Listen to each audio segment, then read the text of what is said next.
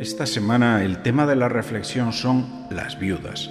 Concretamente nos vamos a centrar en una del Antiguo Testamento y otra del Nuevo Testamento.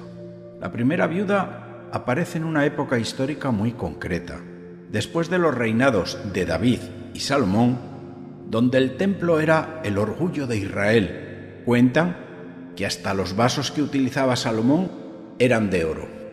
Este rey, poco a poco, se fue saliendo del corazón de Dios y fue adentrándose en la idolatría. Sus hijos, Roboán y Jeroboán, no heredaron su sabiduría, sino al contrario, fueron unos necios de campeonato que arruinaron todo lo que tocaron. Tras ellos comenzó a reinar otro rey peor que malo, Ahad, casado con Jezabel, más cruel aún. Y aquí, entre lobos, Dios introduce al profeta Elías. Elías, ante el rey, denuncia la idolatría y anuncia que si no hay conversión, traerá un castigo con años de sequía. Y no solo no es escuchado, sino que además es objeto de una persecución impresionante, lo que le obliga a esconderse en el arroyo de Kerit. En aquel lugar los cuervos le servían pan y carne. Uno se pregunta qué tipo de carne podrían traer aquellos animales carroñeros, los cuervos, que son aves capaces de abandonar a sus crías por comida, ahora se esmeran en abastecer al profeta Elías. Y es que Dios es así, provee con métodos que a nosotros nos parecen imposibles. Allí estuvo un buen tiempo Elías hasta que el arroyo se secó. Entonces Dios lo mandó a Sidón, que era una nación pagana, corrupta e idólatra, que estaba devastada por la escasez y concretamente lo envía a Sarepta, el pueblo natal de su mayor enemiga, la reina Jezabel. Definitivamente a Dios no hay quien lo entienda. Cuando Dios mueve tu vida, puede ser que con tus ojos carnales solo veas inconvenientes y muerte, pero al final verás que Dios es el Dios de la vida y el único capaz de sacar bien del mal. Dios le hace saber al profeta Elías que al llegar encontrará a una persona oportuna para mantenerlo oculto y con vida. Pero cuál será su sorpresa cuando ve un pueblo muriéndose de hambre y de sed, y en la misma puerta de la ciudad encuentra a una viuda recogiendo unos palitos de leña para cocer el último pan y morir. Una mujer menospreciada por su pobreza. Una pobre viuda, ¿qué auxilio le va a prestar? Parece no tener nada, pero en realidad esa mujer lo tiene todo para mantener vivo al profeta. Dios sabe que en ella hay algo diferente. En esta mujer hay una abundancia que va a permitir sobrevivir a la crisis, al hambre, a la sed y al terror de esa otra mujer que es Jezabel. Cuando pide pan a la viuda, ésta le dice, Vive el Señor tu Dios, que no me queda pan cocido, solo un puñado de harina y un poco de aceite. Prepararé un pan para mí y mi hijo, y luego moriremos. Elías le dijo, Entra y haz como has dicho, pero antes prepárame una torta y tráemela. Para ti, tu hijo, la harás después, porque la orza de harina no se vaciará y la alcuza de aceite no se agotará hasta el día en que el Señor conceda lluvia sobre la tierra. Y así sucedió. Esta mujer no cree en Dios, por eso le dice, vive el Señor tu Dios. Ella se ha pasado la vida adorando a Baal, pero ahora ha oído hablar del Dios verdadero y en su nombre se dispone a obedecer con generosidad. Hay otras virtudes que encontramos en esta mujer. Es laboriosa, humilde y descubre la fe en Dios que ya siempre cuidará de ella y de su hijo, pues la harina no menguó y el aceite tampoco escaseó. A esta misma mujer un tiempo después se le morirá el único hijo que tiene, y de alguna manera culpará al Dios del profeta diciéndole, ¿has venido a traer a mi memoria mis pecados? Elías toma al niño y de un modo un tanto extraño le devuelve la vida. La viuda exclamó, Ahora reconozco que eres varón de Dios y que de tu boca sale la verdad. El profeta trajo a su casa harina para alimentar el cuerpo y un aceite espiritual para ungir a esta mujer con el conocimiento del Dios verdadero. La vida de la viuda cambió para siempre. Dios se manifiesta en medio de las crisis y a lo largo de la vida todos vamos a ser probados por Dios para comprobar el nivel de fe que tenemos. Unos seremos probados como Elías y otros como la viuda. Los dos tienen que renovar su fe. Y esta fe es la que nos mantiene en pie frente a las crisis. Dios nunca te va a demandar algo que tú no puedas darle. Nunca te va a pedir que hagas algo que en tu realidad humana no puedas hacer. Si Dios abre, no hay poder en el mundo que cierre. Cuando Dios siembra una palabra en el corazón, no importa la pobreza de la persona, ni lo roto que esté ese corazón. Lo que Dios dice se cumple. Ahora vamos a hablar cómo nos cuenta el Evangelio el caso de la ofrenda de la viuda en el templo. Jesús está observando sentado delante de uno de los trece cepillos de bronce que flanqueaban las puertas del templo. Estos cepillos tenían una forma de cono, con la boca parecida a una trompeta, muy amplia y en forma de embudo, de tal manera que la moneda caía a un depósito mucho mayor por un conducto estrecho, supongo que para dificultar así que a alguno se le ocurra meter la mano.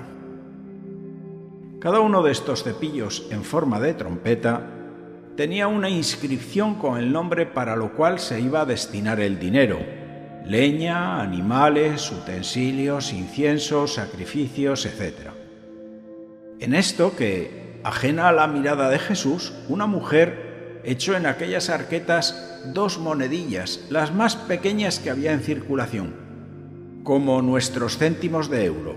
Es algo insignificante pero como es todo lo que tenía y lo echó con fe, es un sacrificio importante. No importa la cantidad, sino la motivación del corazón. ¿Qué pensaría esa mujer de su limosna?